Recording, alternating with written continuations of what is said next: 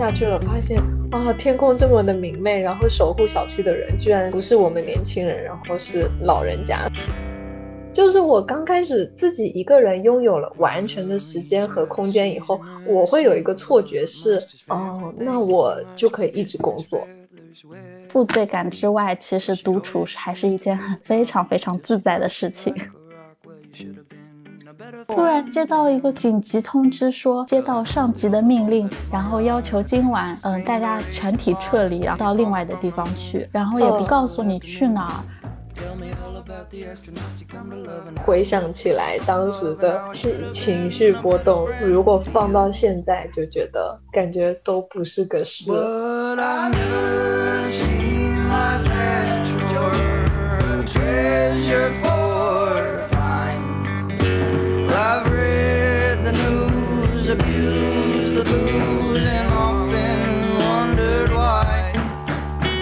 大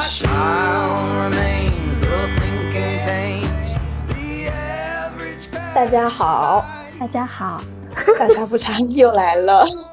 今天是一期远程录制的播客，因为豆子现在在隔离，然后我嗯，我的小区被封了。对，然后我们今天聊的其实也是就隔离这个话题展开来的一些内容。今天其实是四月四日，呃，然后我们已经经历了差不多一整个月的。呃，陆陆续续的隔离，因为上海这一整个月都笼罩在疫情之下。呃，先是从网格化的一片一片的隔离，再到后来浦东到浦西进行一个全市的封闭。那所以在上海的人，可能每个人都或长或短的经历过隔离的时间。然后我现在是在一个集中隔离点，嗯，是一个公寓楼里面，作为密接。呃，在隔离应该已经进行到了尾声。其实昨天晚上还等等接送的车，一直都没等来。然后朱迪是现在在居家隔离，嗯，但他之前因为也有过非常长期的隔离期，因为有回家哦，回台湾一趟，所以在台北和上海都有隔离。对对对，所以我们也想就这个话题来聊一聊。呃，先来聊一下我们整体的感受吧。呃，朱迪有什么感受？你先说。因为今天放假，所以今天相对的感觉比较轻松。但是，嗯，我现在是居家办公，大概第三周结束了。唉，就是时不时的会觉得。会工作量会过多，就是感觉工作跟嗯生活没有很好的分开，可能就对就就没有什么生活。我大体上对你的状态的感受也是这样，就是觉得好像你一直在工作，好可怜。嗯，我的话，我是因为有经历几个阶段，先是居家，然后后来有帮我姐姐带小孩儿，然后再来就是。我自己一个人的单独隔离，嗯，你现在这样子第几天了呀？我我单单独隔离，今天是第十四天，然后算上居家和带小孩，应该有近二十天了吧？哦，也是三周哎，那嗯是哎，对对对，自己一个人隔离的时间，呃，老实说是挺爽的呢。就是觉得很 很很自在，很快乐，但是呢，嗯，也会有一些小小的复杂的情绪，这个我们可以后面再展开聊。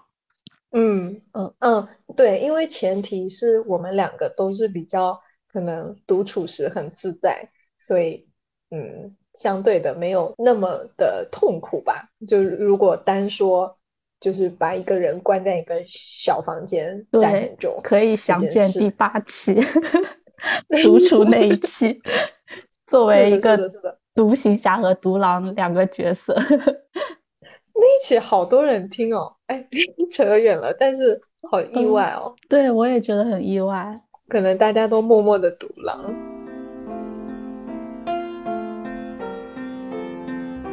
先来描述下我们现在所处的环境吧，因为不同的环境下面人的状态也很不一样吧？可能，嗯，是的，是的，嗯，因为你有就是现在居家和之前在酒店隔离的环境，你可以都说一说。我最开始是啊，第一次隔离是大概去年十二月底，然后回台北隔离，然后那个酒店可能看照片跟你现在的可能差不多吧，就不是很大，然后狭长狭长的，嗯。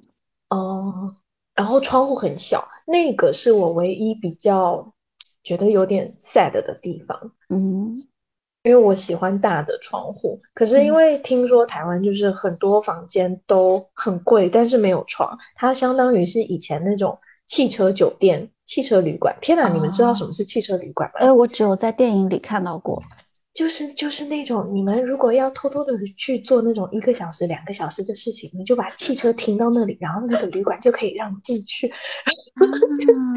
对，然后汽车旅馆一般是做这种事情用的，然后所以很多汽车旅馆都没有窗户。然后因为台湾可能那个时候嗯在征用隔离酒店，所以比较多是汽车旅馆，但是没有窗户要。待七天的话，我我我可能会有一点崩溃，所以还是找到了一个离我家比较远，但是有一个小窗户的酒店。然后因为那一次是第一次隔离，所以就哇，整体上我我因为我没有什么期待，然后我就觉得很好，因为呃酒店的人员人都蛮 nice 的，就因为可能台湾服务业还是比较好。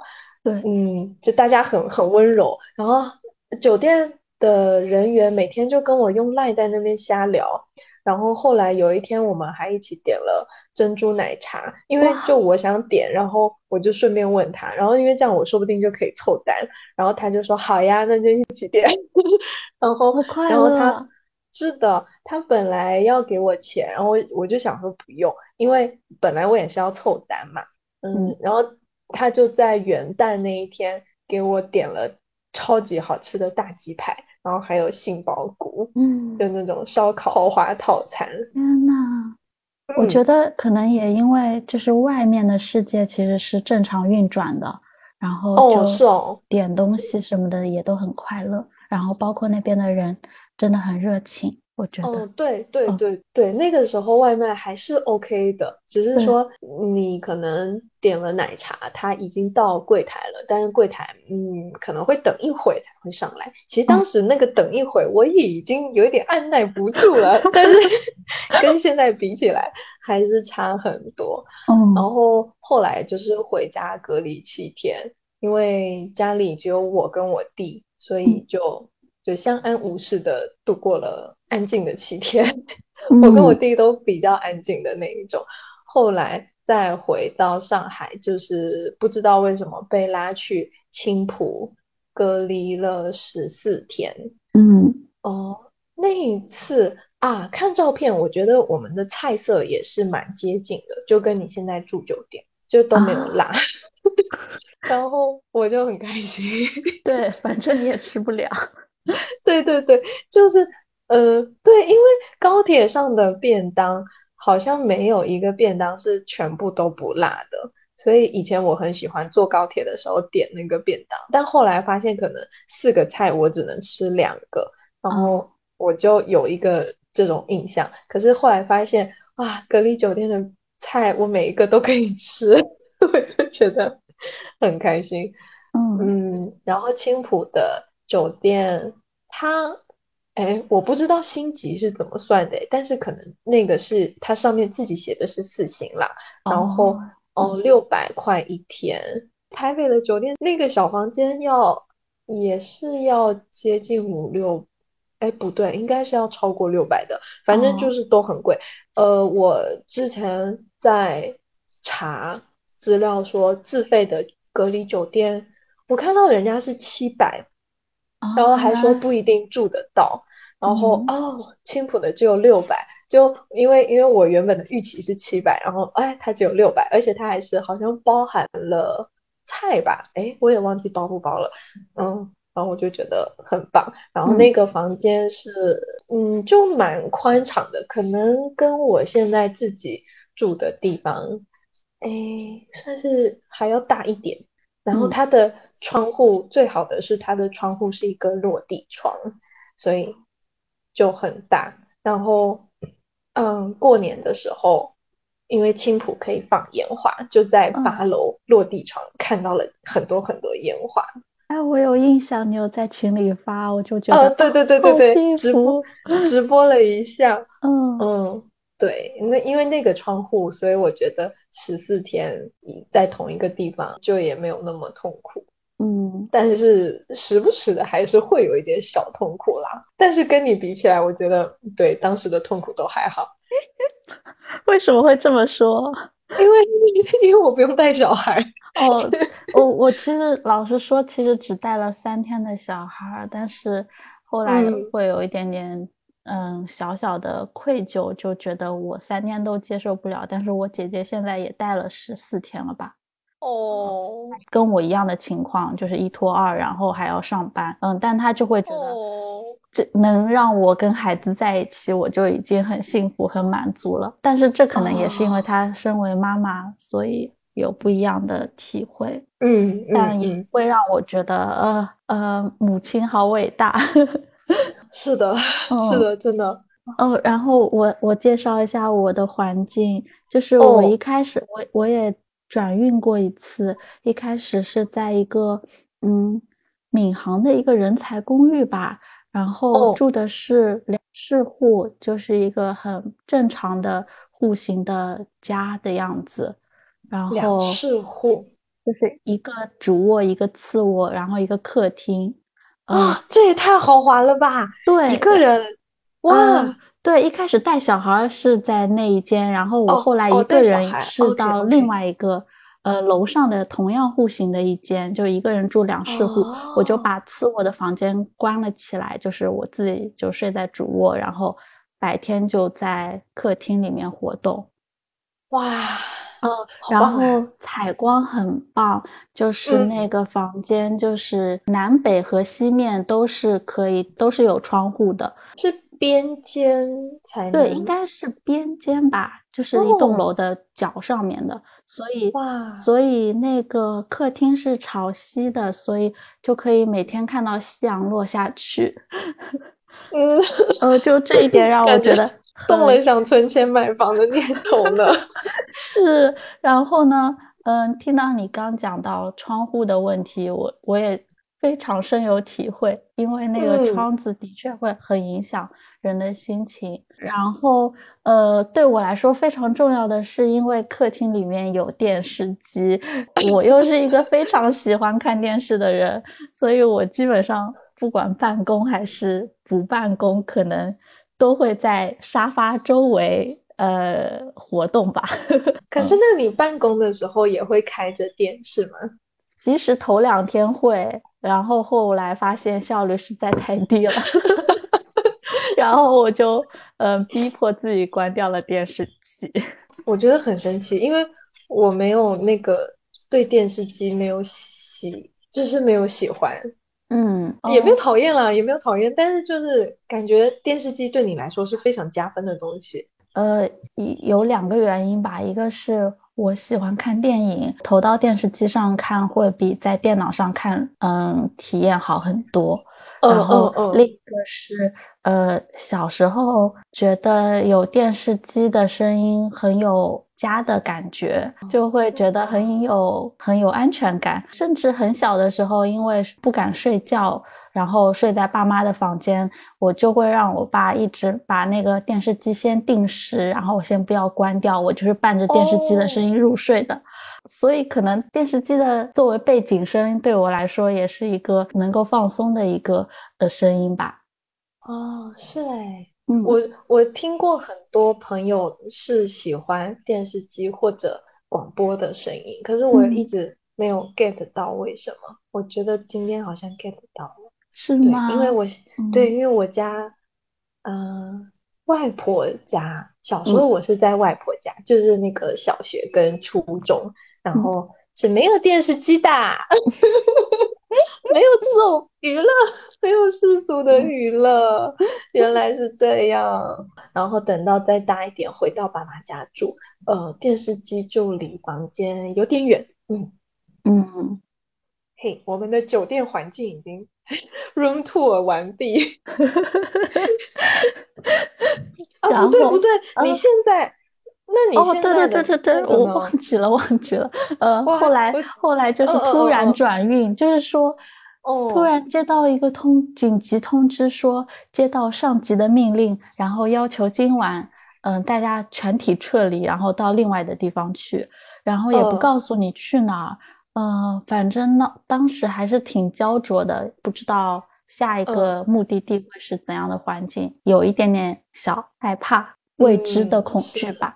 嗯，那天晚上你好晚哦，才对我我其实到这大概十来点钟，但是我姐姐他们因为是阳性，所以他们到了三四点钟才到了自己的酒店。哦。呃，反正就更更可怕。我的话，现在搬过来之后，嗯，感觉这里就像是一个单身公寓的样子，就是它是一个长条形的，然后也有也有那个书桌和沙发和休闲区，其实有厨房的区域，那但它就是一个油烟机，然后可能需要自己买电磁炉这样的。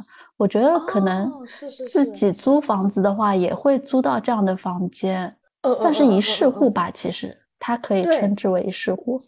就是它有的东西听起来很像之前我住宝山的那个地方，但是应该没有，嗯，可能休息，可能没有什么休息区。对，它可能有一个小沙发。是的，是的。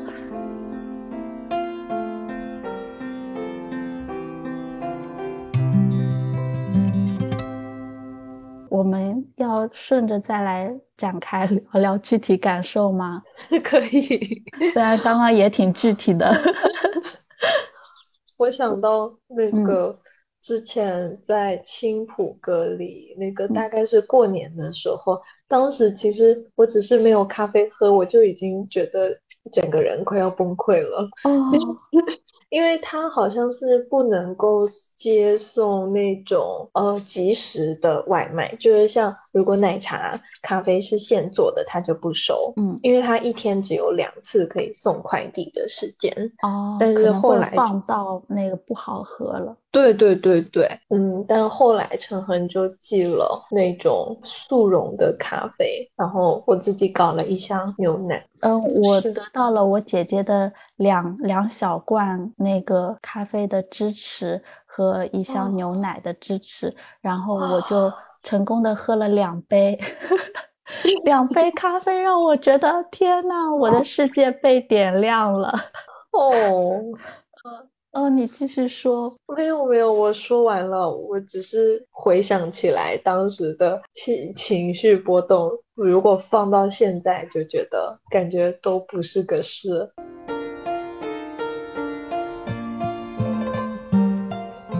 我家的情况比较特殊，就是我姐姐一家。被感染了，还剩下两个小孩还在监听。然后呢，感染的人都已经去了医院，然后两个小孩在集中隔离点，没有人照顾。于是我就是作为一个健康人，呃，进入了这个集中隔离点。据说好像那个地方就我一个是这样的情况，就是不是作为密接进去的。然后呢，我进去了之后。呃，因为要带两个小孩，然后他们也很有可能被感染了，所以我就是全天二十四小时戴着口罩。另外是我自己是一个未婚未育的状态，所以带小孩也会有很多不不熟练的地方，尤其是哄两个小孩睡觉。然后在那段时间就经历了一个情绪的大型崩溃吧。嗯，我觉得崩溃的很大原因，一个是没办法兼顾带娃和工作。嗯，然后另一个是经历了很多很多次的希望破灭的过程。就当时是以为姐姐或者说其他人可以出来援助我，比如说姐姐她其实已经转阳了，然后准备出院了，照理她应该可以回到集中隔离点。但是后来接到的通知说她只能回到自己家里隔离，然后中间就一直在争取啊，但是每天早上和每天晚上得到的消息、得到的结果都不一样，所以就一直在。今天早上醒来啊，有希望了，然后晚上睡去啊，又绝望了，就是一直是这样的反复，所以就很崩溃啊。但是，所幸经过我们的百折不挠的争取，后来姐姐终于可以来到那个集中隔离点。但是当天也查出我的外甥就核酸检测就变成了阳性，然后我就当天晚上又搬了搬了出去，变成了单独隔离。那时候我的心情就是既解脱又很愧疚。嗯，这是第一点。然后第二点就是负罪感之外，其实独处还是一件很非常非常自在的事情。我跟你有讨论过，我就在想，这会不会也是我不知道是不是的点？对，但 是一定要贴标签。是的，的确是在隔离期间就多了很多。可以跟自己对话的时间，就可以好好静下来去感受自己的感受。如果跟以前正常上班比起来的话，就少掉了通勤通勤的时间，所以感觉时间是多出来挺多的。哦，以及以及呃，这么说可能不大好，但是以前在坐班的情况下，我总是能够有一些摸鱼的。挤出一些摸鱼的时间，那放在在家办公的情况下，这些摸鱼时间就完全变成了自己的时间。然后我我要向你看齐，这个 是因为你的工作量太大了吧？不是，我觉得我觉得是我没有呃掌握那种拒绝的艺术。哦，嗯，就是他会一直加，然后我没有，我如果没有一开始给人家设定好。呃，期待的边界，它就会一直讲，一直讲，一直讲。对，可能就会觉得你非非常的好用。对，老黄牛心。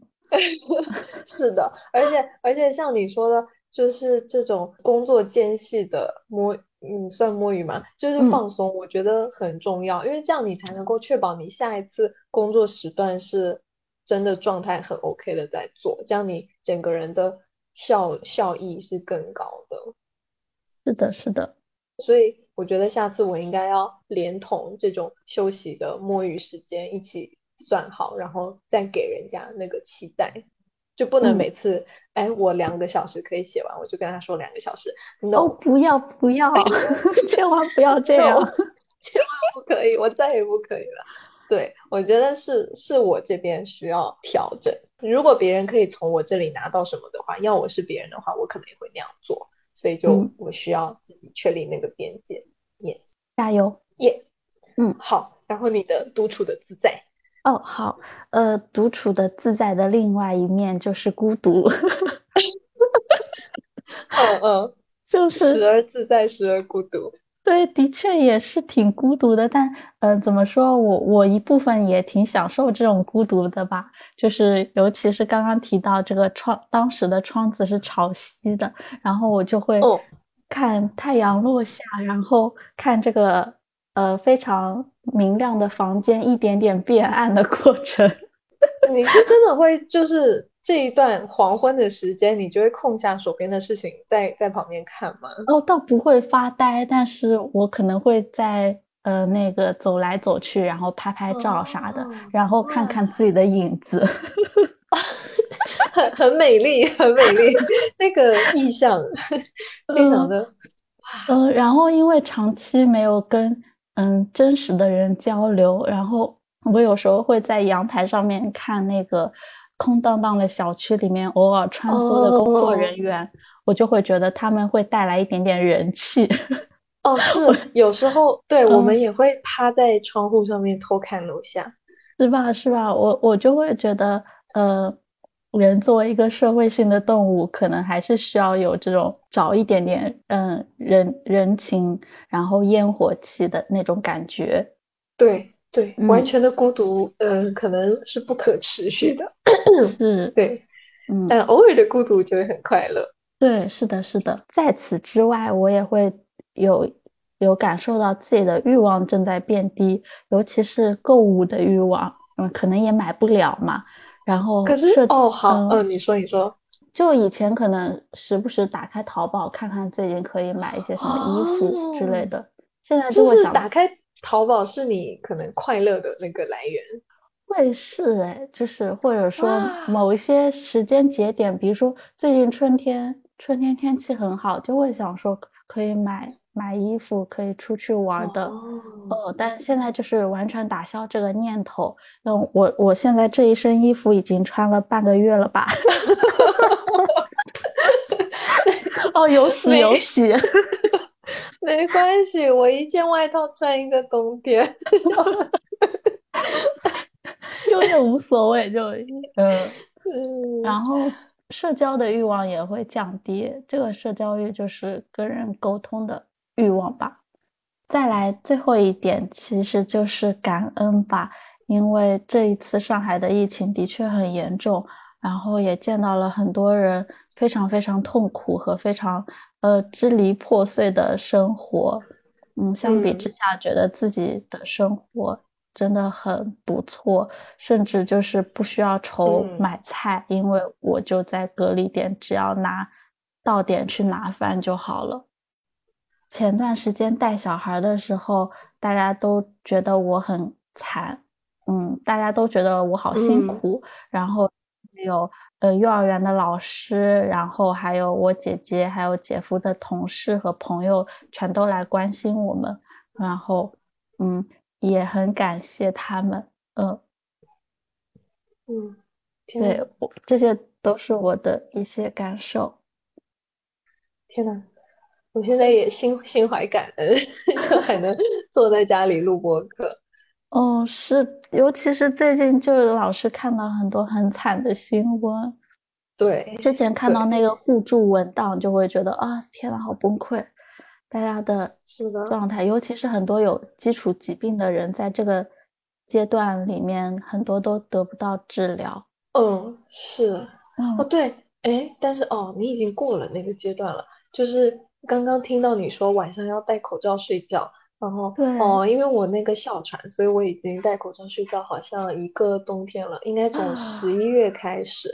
然后对我发现，就是这个其实不是耳朵的问题，这是这个是口罩的问题，因为 有的口罩它好小哦。然后你就是买到了不合适的口罩。呃，那个好像对，好像口罩是没有统一尺寸，就是有的口罩戴了就很舒服，有的口罩。就是哇，勒到半夜可能就会醒来了。天呐，被被口罩勒醒也是太惨了。因为因为脸很大，没有。但是但是后来，因为反正这个不是要隔离病毒嘛，我就是那个戴松了的口罩就一直戴，戴到我受不了它为止。嗯，对。所以你接下来现在也还是需要戴口罩睡觉的是吗？对，我现在其实还是。还是有在喷药，可是我前几天本来还想说要停一下，因为理论上气温回暖应该就还好，但是最近好像还是不行。我们楼下刚刚突然听到类似抗议还是怎么样的声音，哎，你能听清楚是什么吗？其实我都听不懂，因为啊不要，因为我们楼下是菜市场，所以其实平常。呃，平常的话也都会有那些阿公阿妈在那边，嗯，非常欢乐的聊天。但是前几天刚好在我们楼下有，好像应该是有一个阳性的患者要住过来，他等于是住到菜市场对面有一个矮的平房，那个平房我们之前一直都以为是没有人住的，然后那个矮平房上面大概反正会有四五只猫咪吧，就每次看到那个矮平房就是。是用来观察猫咪的，没想到那里，没想到那里可以住人。所以那一天患者转运过来之前，阿公阿妈就有非常激烈的在吵，可是我也听不太懂，因为都是上海话。哦，所以那个阳性的病人是过来隔离的，应该是还是阳性的，应该是。可是我也蛮奇怪的耶，就是一个人，嗯呃。哎，我不知道是一个人还是几个人哎，我们后来没有看。然后对，就是那一次趴在窗户外面看，然后发现我们呃，我们一个楼有四栋，哎，有四户人家，然后左边那一户的阿妈也在看，然后右边那一户的爷爷也在看，就是就是你窗户往左看往右看都可以看到邻居在往下看，大家都很爱凑热闹。对对对，就是又温馨又好笑。然后，哦，对，就你说到那个，哎，感恩的心啊，就是我们右边的那个爷爷他。已经年纪，我觉得超级大吧，也不知道多大。但是他这几天就非常热心的在当志愿者。嗯，我们这个小区住的大部分是老人家。嗯，哇，志愿者大部分也都是老人家。唉，我就我我也觉得是有一点羞愧。然后，而且因为哦，第一次下去做核酸的时候。好像那一天我在干嘛？我在过劳。对我就这这两周几乎都在过劳，然后下去了，发现啊，天空这么的明媚，然后守护小区的人居然是不是我们年轻人，然后是老人家。虽然说就是我也没有拥有这个小区的产权，但是感觉啊，就是被老人家抢先的感觉，就是年轻人是有一点羞愧的。嗯啊，然后。对我们哦，我们设那个小区的群里，就是每一个楼有自己的群，也是非常大家都好和善哦。嗯，很早的时候居委会发了菜，然后菜其实呃超大一包的，但是可能放的时间有一点点久，所以可能反正我们处理完处理完也还是蛮多的啦。然后嗯，居委会。还在群里面说这个东西不是很多，可能也不是很好，但是大家见谅啊，就觉得哈，你都发东西了，你还说这样的话，就是其他邻居都都特别好，就是说已经很好了，非常感谢，就是非常感谢，非常感谢，而且大家不是就是很敷衍的复制下去，就大家都有自己打出来自己的感谢，然后嗯，居委会在。征志愿者的时候，其实也有邻居很快的就站出来了。你们的群是不是也是在隔离期间才建的群？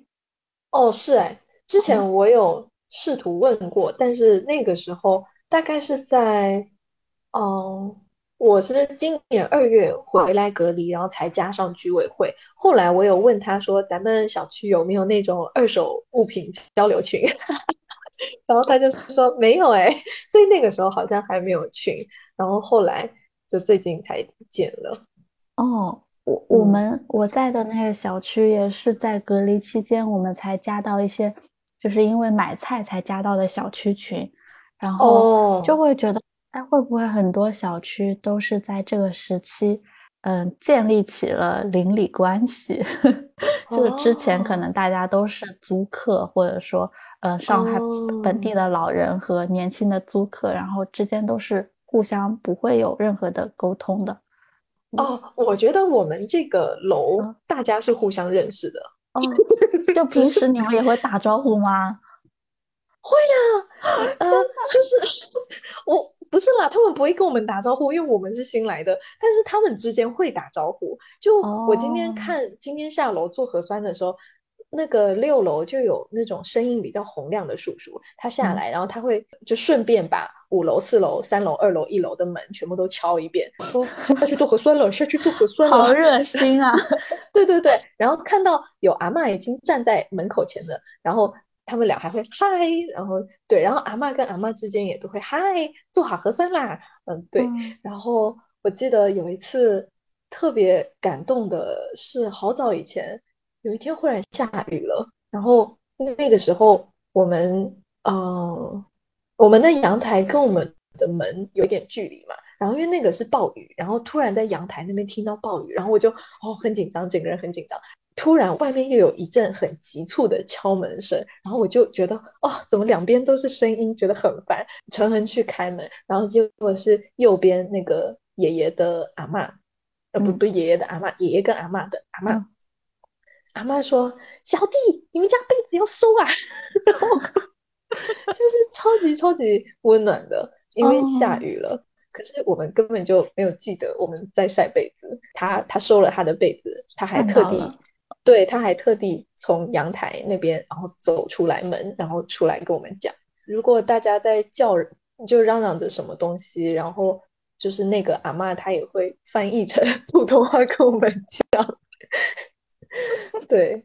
就是我是很感谢这个这个老人小区，因为当时最初就是过年回来，然后要加期居家隔离，那个时候我是在很多群里听到有人的小区就不给他们隔离，然后加上我回去的时间又是就是我加期的时间大概是初二初三吧，嗯，然后但是居委会就是很爽快的。有啦，他们还是有让我想一想，说，哦，你真的要回家哈？我说，对对对对对，我真的要回家，我家里有非常多的饺子，我一定要回去。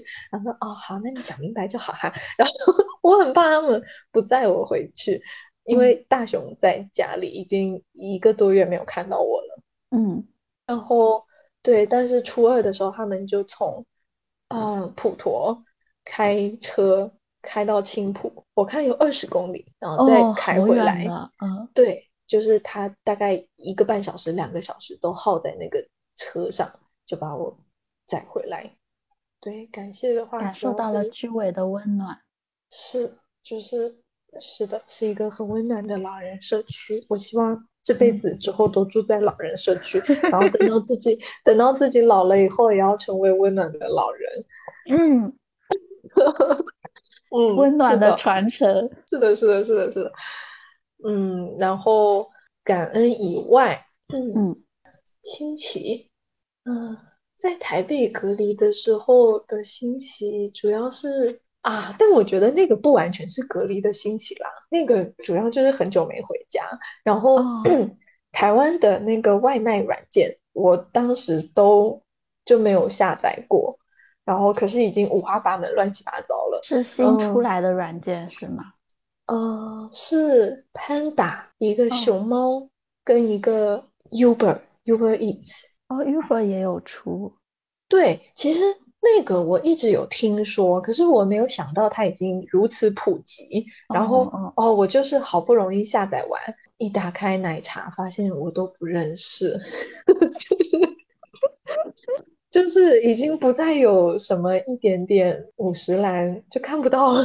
五十岚也没有了，嗯，就是你很难刷到它。可能你真的离开太久了。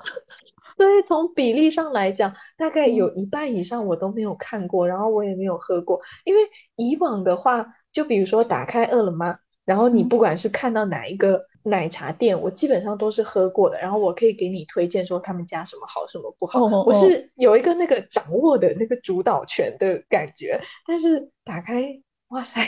打开台北的软件，没有这个东西，我就每天都在网络上让朋友推荐 有什么好喝，因为我是真的不知道。然后那个时候也很夸张，但是就是为了想说要尽快的熟悉一下这个市场，所以我每天都会喝，就每天点不同的来喝。哦天哪，好爽！嗯，其实然后就胖了很多，是的，回去就发现自己胖了一大圈。因为我们家我妈跟我还有我妹三个人都是身高在一百五到一百五十五之间，非常的平均。嗯，体重理论上也是很平均的。但是哇，我回去了以后就发现我的饭量是他们的两倍，然后。嗯，然后长就是整个人也是他们的两倍，就是很恐怖，很像是 很像是蒙古摔跤的女生，然后 到了一个矮人国，哦，会有一些冲击，这可能是一种 culture shock 吧。那会刺激你想要减肥吗？还是说你觉得这样很棒？嗯，当时。当时还是比较嘴硬的，就是当时我一直在鼓吹说不要白又瘦了，然后，但是后后来发现人家没有白又瘦，是我确实胖了，我花了一点，花了几天的时间才接受了这个现实，然后，然后在家隔离的话，也是我跟我弟第一次在。哎，第一次在我弟成年以后，两人独处一周，然后 这才说的话。哎，你弟弟几岁？他现在已经他是零一年的，所以哦，现在二十一了。哦哦，嗯，然后哦，他最近在当兵，然后哇，他但他当正好时是那段时间也在家。对，因为那个时候寒假，然后哦他有的时候会去驾校上课，嗯。嗯，但是驾校好像没有每天吧，所以他基本上，呃，他要去驾校上课之前，他可能就会就是会 Messenger 传给我信息，他不会直接 来跟我讲，他就是传信息说我去上课喽，然后等到他快要回来的时候，他就说，呃，我什么时候会回来？要不要给你带东西？就是基本上也没有什么面对面沟通，就不是说我们真的很认真隔离，就嗯感觉好像家庭氛围是这样的。嗯，但是但好棒，就是因为之前可能没有这样的交流。对，就是发现发现这种交流方式好像是我习惯的，但是我们两个隔离的时候还是蛮感谢他，而且就如果有时候他在厨房吃饭，我在客厅吃饭，勉强算是隔离，还是可以聊一些东西，就发现哇，发现就是大家长大了，就哦。很棒。嗯，又呼应了我们上一期长大的话题。哦，对对对对对，就是当时意识到弟弟嗯长大，大概就是这个时间点。嗯，真的自己独处大概十四天，在青浦的时候，还有在台北七天啊。其实我不知道你会不会这样，就是我会每隔两三天或者一周以内会有一两天，就是非常的我嗯我没有这么的规律，但我也会感受到烦躁的心情。哦，OK OK，呃，哎，对呀，很规律，规律也是一个优点。OK，那我会规律性的烦躁，嗯 然后呃，烦躁的状态就是我那天可能就不太能够专心的工作，然后那一天会非常的拖延。嗯第一次在台北的时候，我是蛮痛苦的，因为我一拖延，我就会觉得我没有在创造价值，然后我就会觉得自己是一个没用的人，就整个会嗯。想一大串，但是嗯。我又出不去这个房间，跟嗯妈妈讲话或者跟婆婆讲话，讲完电话以后，我也不能真的跟他们讲我现在很崩溃吧，就我很崩溃，他们也不知道该怎么办。所以可能跟他们讲完也没有办法完全的疏解，我就会规律性的这样子。所以我后来开发出的方法就是我要躲在桌子底下，然后嗯就是做自己的事情，就打开电脑，但是不办公。嗯这个习惯就一直延续下来，哎，感觉自己很像一个猫咪，是有一点对，就是要大熊窝在很像。对，要窝在那种没有人注意到的角落。嗯嗯，后来在青浦的时候也会这样，但是因为感觉到了这是有规律的，所以可能也觉得啊，那我应该要慢慢的面对它。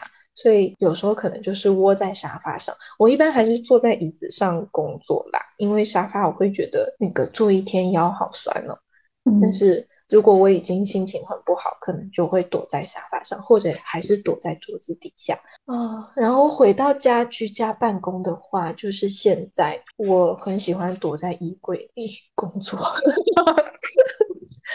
对，就是在常人看来是有一点点小奇怪，但嗯是我对我似乎可以理解，不管是桌子底下还是衣柜里面，都感觉好有安全感哦。嗯，其实可能我也不知道那个原理是什么呀，可能哦就是想换一个换一个奇怪的位置，嗯嗯嗯嗯，然后嗯刚好刚好衣柜还蛮合适的，它嗯可以把我卡进去。你会把衣柜门关起来吗？啊，这不至于啦，不至于不至于，我以为 就是关起来，然后里面全黑，就就亮着你的电脑在那打字。那个可能会青光眼哎、Well, he's out of season and a single. Lord, what must his family think? And you must be getting his feathers wet. Well, she always seems to be the top until she drops you like a rock. Well, you should have been a better friend to him. 我今天早上还有收到朋友的消息说，呃，在家隔离快疯了，然后就觉得嗯很头疼。哦，其实是我老家，然后呃，老家也在开始隔离了，然后呢，他们才开始第一天，就有人说，哦，我受不了了，我就我就在想，哦，可是老家是有人密老家是也有两个阳性，然后，Oh my 嗯 god，然后不像上海已经泛滥成灾了，其他地方就是风声鹤唳的状态，就是但凡有一个就嗯会全全城戒备，然后大家都非常的警惕性很高。是诶，所以他们可能还要隔离一阵子。对对，然后呢，嗯我那就很需要小贴方士。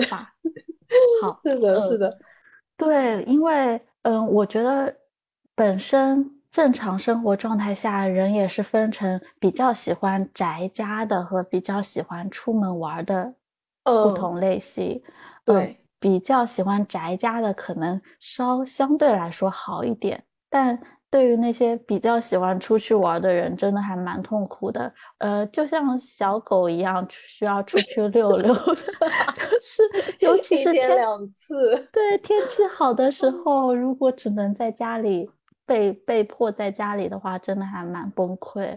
我的话其实是，嗯，如果是阴雨天，就会心安理得的在家躺着，然后宅着也很哦快乐，你跟陈恒一样，是吗？这就是九是九好友。太厉害了！哎，可是你阴雨天也会想要出去吗？嗯，我不会因为想要待在家里，然后期待阴雨天啦。哦哦，但我有时候想想要待在家，的确还蛮希望是阴雨天，这样子大家都会待在家，然后我就没有那种不出去享受阳光的罪恶感。哦，嗯是哦，也嗯感觉也，嗯，也哦，我知道了，我知道了，因为我没有那个不出去也不出去会感觉自己不够 social 的那哦个那个压力。嗯，呃呃，扯远了。其实我觉得，就是长期待在家里，肯定是会有一些苦闷的感觉。嗯嗯我自己有一些小方法，一个是可以有几天放纵的生活，但是大多数的日子还是希望可以尽可能的规律一些。就是嗯，我也是。当你可以自主安排很多时间的时候，不能完全耍废吧。就是嗯一一开始我会废两天，然后到工作日的时候，还是会打起精神来区分开工作和玩乐的时间。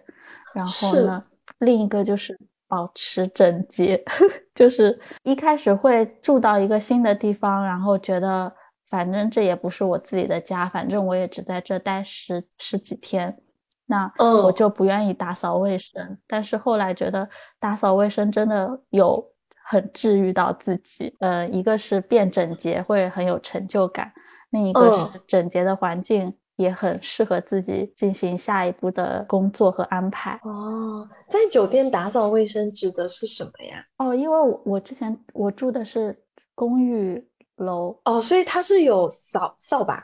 呃，就是他一开始发的毛巾我用来当抹布了，哦，就是 发的那，这那很整洁，你的要求。就是我就一直在拖地，然后抹桌子，然后洗衣服就是手洗，然后嗯哦，嗯，然后晒枕头，就觉得呃不能浪费了这个阳光，呃干这些事情。哇，OK OK，呃这个我学到了。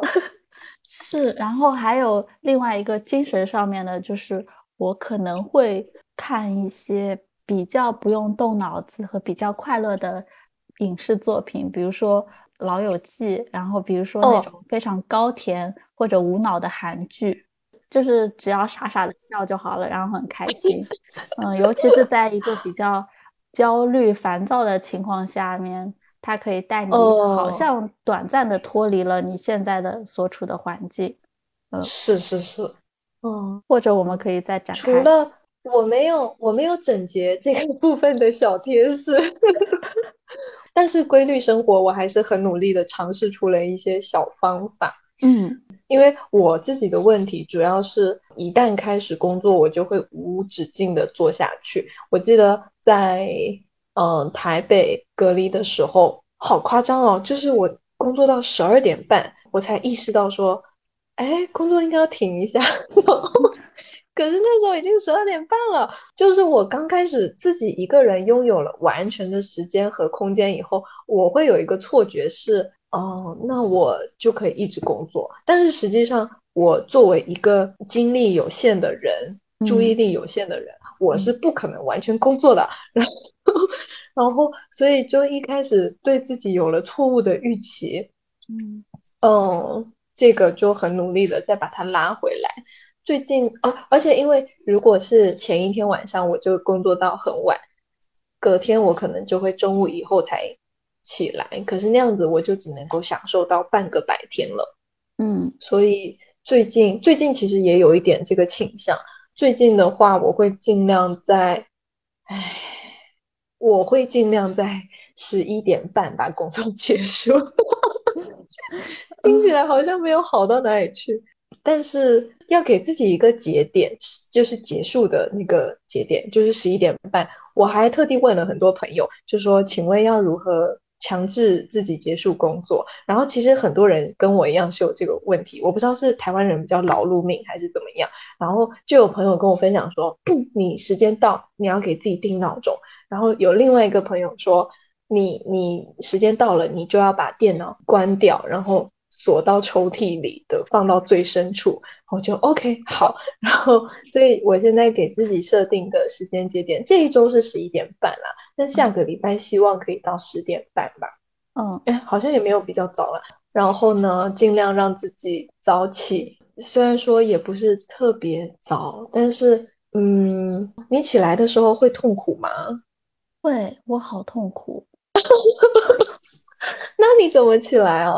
我属于睡得过多型，就是我可能十二点一点就睡了，然后其实要到十点半到十一点才。哦，我的话是，我觉得是我工作比压力比较大的时候，我睡觉，然后隔天起来，我就会觉得全身不太舒服，但是那个全身不太舒服。我知道它可以变得更极端，就像以前工作的时候，可能我记得很严重的时候，他可能会，哎，早起的时候就觉得很反胃，很想吐，然后就没有办法吃早餐的那一种，就是你说不出身体到底哪里不舒服，但你整个人就是不好，大概是那样的状态。所以我基本上每天早上都会有这样子需要呻吟一下的阶段，但是我发现陈恒是没有的。所以我觉得这可能也看人吧。然后，呃，所以如果我是已经是在这个状态下，我最近给自己的方法是，前一天晚上就想好，说我明天早上一定要做快乐的事情，比如说 泡一杯快乐的咖啡。早上的话就会想说，现在的太阳很好，我要把握生命，要把握时光，去搞点。咖啡给自己就是对自己好一点，会会这样想，嗯，对，就是把那个主动性拿回自己的手里，不是说被那个时间点推着走。嗯，然后规律生活，嗯，刚刚说完了早睡，然后早起，还有就是下午我会可能傍晚的时候会稍微运动一下，嗯嗯嗯，就这样子会觉得，哎，生活是有一个咔咔咔有三个点。就是，嗯，是固定的，不会有一刚开始隔离那种哦无边无际的感觉，就是感觉哦白天也是我的，黑夜也是我的，但实际上什么都抓不住那种无边无际的感觉，我我也很有体会。但是可能即便是在这样的情况下，还是要重新建立，就是靠自己去建立一些秩秩序。嗯嗯嗯，对我想到，其实很多自由职业的人，他们也是会有这样的问题，就是一旦自己没有，就可能没有很急的事情要做，他就会觉得就会有这种无边无际的错觉。嗯，所以我因为都居家办公很久了，就没有人催我，然后也不用打卡什么的。其实这个方法大概都可以沿用在平常居家办公，然后自由职业那种，然后。那个情绪稳定的部分，刚刚好像有讲到说会规律性烦躁哦。然后最近刚好是这两天有看到的一个点是说，咱们 INFP 就是先先不管是不是咱们 INFP，好啦，人但人家是这么说的，嗯就是我们的情绪比较澎湃。然后像我之前的问题是情绪如果过度澎湃，就可能过度焦虑，然后我就会没有办法工作，就等于是情绪会影响到我的执行行动力。其实可以换一个角度想，就是我们其实可以决定自己的情绪。INF 呃，他的说法，他的说法是 INFP 已经知道所有的情绪极端的样子是怎么样，就是我们体验过狂喜、狂怒，然后我们有非常非常丰富的那个情绪的知识库，所以其实我们可以主动的在，比如说我们面对这个情况，哎，我们想到什么情绪用来面对这个情况是最好的，我们去选择我们要什么情绪，而不是看到那个情况，然后下意识的有一个情绪。哦，感觉有一点像出牌。哦，对对对，就是嗯，我们是可以选择的。嗯所以我最近尝试了一下，我好像是嗯忘记什么事情了，但是我就想说，那我现在就要在这里一直抱怨嘛？我想说，嗯，那还是不要好了。然后 就就是如果这样想一想的话，自己就不会受到那种负面的情绪影响太久。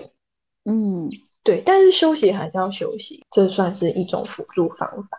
如果是呃，对，刚刚说分区，我觉得分区真的很重要。就是刚开始我会把电脑摆到床上去工作，就就发现不行，它会让我整个人没有办法切换自己的状态，就感觉一直是在紧绷的工作状态。嗯但是哦，如果是有分区的话，就算是只有一个房间，就也可以把，就是工作的时候就把自己限定在桌子上，然后工作以外的话才可以在别的地方，就是不要把工作的那个晦气污染到其他床啊什么地方。我能够理解。我会在饭桌或者书桌前面工作，然后嗯嗯，我在现在这个隔离点看剧什么的，也还是用电脑，就会搞出一些更舒适的姿势，比如说躺在床里、或者是瘫在沙发上面。我可能也给自己一点点心理暗示，就是这是我的工作时间和这是我的休闲时间。哦，是的，我错了，我现在就坐在工作的书桌前面。快点把我们的壁炉点起来！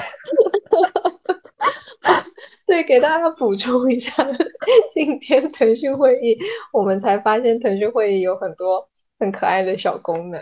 然后我嗯们不仅解锁了各自的背景，还解锁了两个人同框的背景。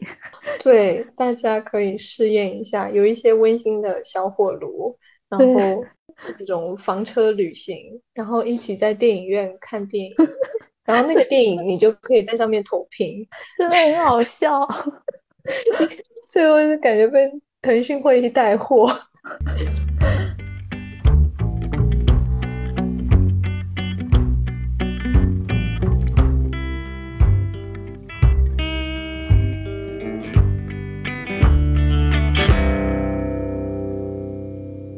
第二天，大家的新奇感都会还蛮蛮有新奇感，可能会状态还挺好的。到中后期就会有一点点不大好，那我就再回忆一下第一天的心情，哦，天呐，好像可以还可以回忆得起来，就觉得每一天也都是新的一天，嗯，然后用第一嗯。天的心情来对待新的一天的话，可能会比较可以承受一些。是哦嗯然后，对嗯，保持信息的输入和输出，这个我其实好像基本每天也都会，可能随便的就听一点播客，因为嗯。我是发现有几天没有听的时候，然后那那几天 我就有预感，我明天可能一点都不想工作了，就是非常想要从自己当前的状态逃离。可是如果是听一下别人的状态，然后就可以缓解很多，就不是说一定要听别人就是过得比我更惨啊，可能就是把自己的注意力挪到一些别的地方，就不管是嗯什么世界伟人名著，或者是就听一听播客，嗯，都我觉得都是很有效，就不管自己听的是什么。就也有转移注意力的作用。嗯嗯嗯嗯，对嗯对对，然后保持输出，是是是也很重要。哦，呃，就像就像一滩死水变活了，就它有有流进，然后有流出，对，嗯，是的，真好真好。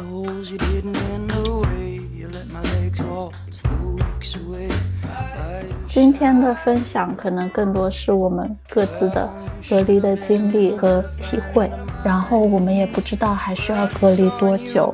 嗨，也许播出来的时候，大家都已经回归到了正常的生活，那这期可能就作为一次特殊时期下的记录，保存在我们的博客里面，也还不错。哦，是的，可能过两年我们都会忘记。那个隔离的时候是个什么逼样？是，但是现在可以记下来就还蛮好的。嗯，可能之后也会再尝试出就是独处啊、居家的新方法。对，如果大家有自己的小方法，也可以评论去交流。嗯嗯，好，那就这样了，今天就到这，拜拜，拜拜。